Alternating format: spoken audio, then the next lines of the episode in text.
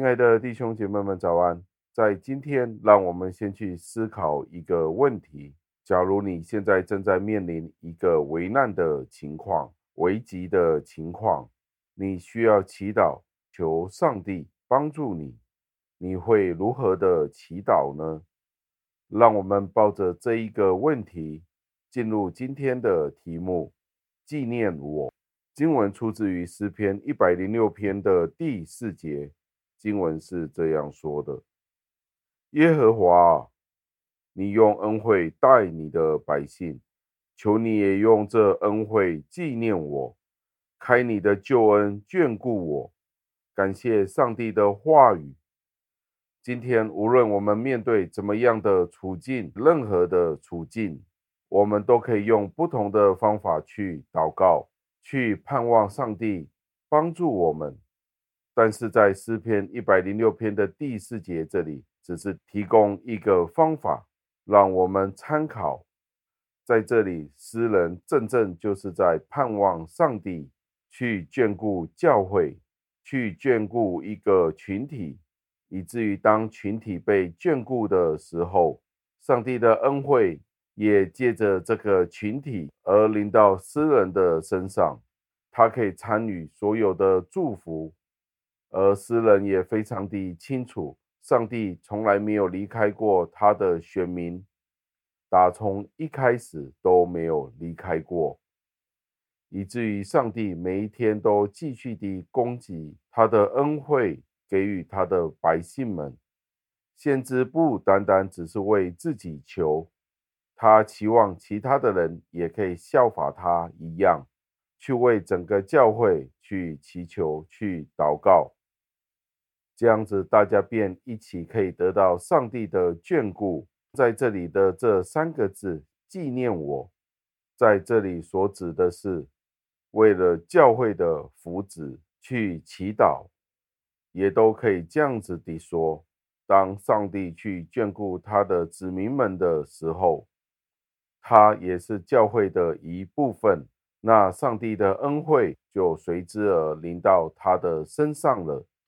当他说到你要恩待你的百姓的时候，就是指上帝以仁慈去对待他的选民们，这是一个爱的标记。诗人认为，上帝的子民就是真正在于他们与上帝的关系有一个正常化、复合的关系，没有任何其他的事物。使诗人更加的向往。另外，他也体验到上帝是一位慷慨的上帝。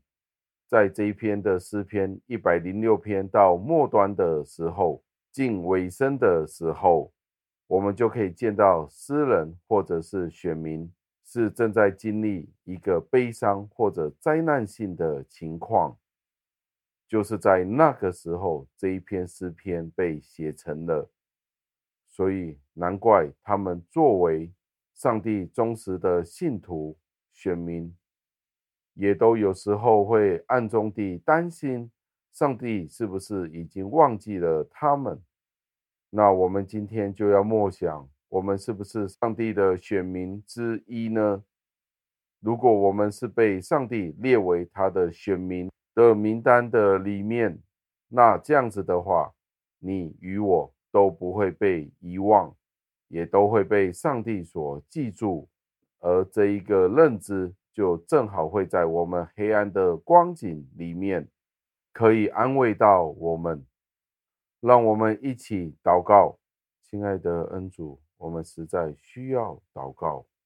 当今天我们去思考这段经文的时候，我们要深深的去反思。我们是不是单单只为自己祷告，而不是为您的家去祷告？主啊，求您帮助带领您自己的教会，众教会们一起去胜过所面对的众多的挑战和困难。是的，在教会所面对的许多侍奉事工，的确是不容易的。面对种种里里外外的挑战，人与人之间的冲突纷争和矛盾，真的是需要您自己亲自介入，都特别地为教会每一位弟兄姐妹的需要，我们为他们代祷。无论是在经济、金钱，或者是健康，为着与家人的关系、家人的救恩，有太多的事情需要去祷告。求主纪念您自己的教会，也都为众弟兄姐妹们，我们一起祷告。求您纪念他们，求您保守您的教会，求您垂听我们的祷告，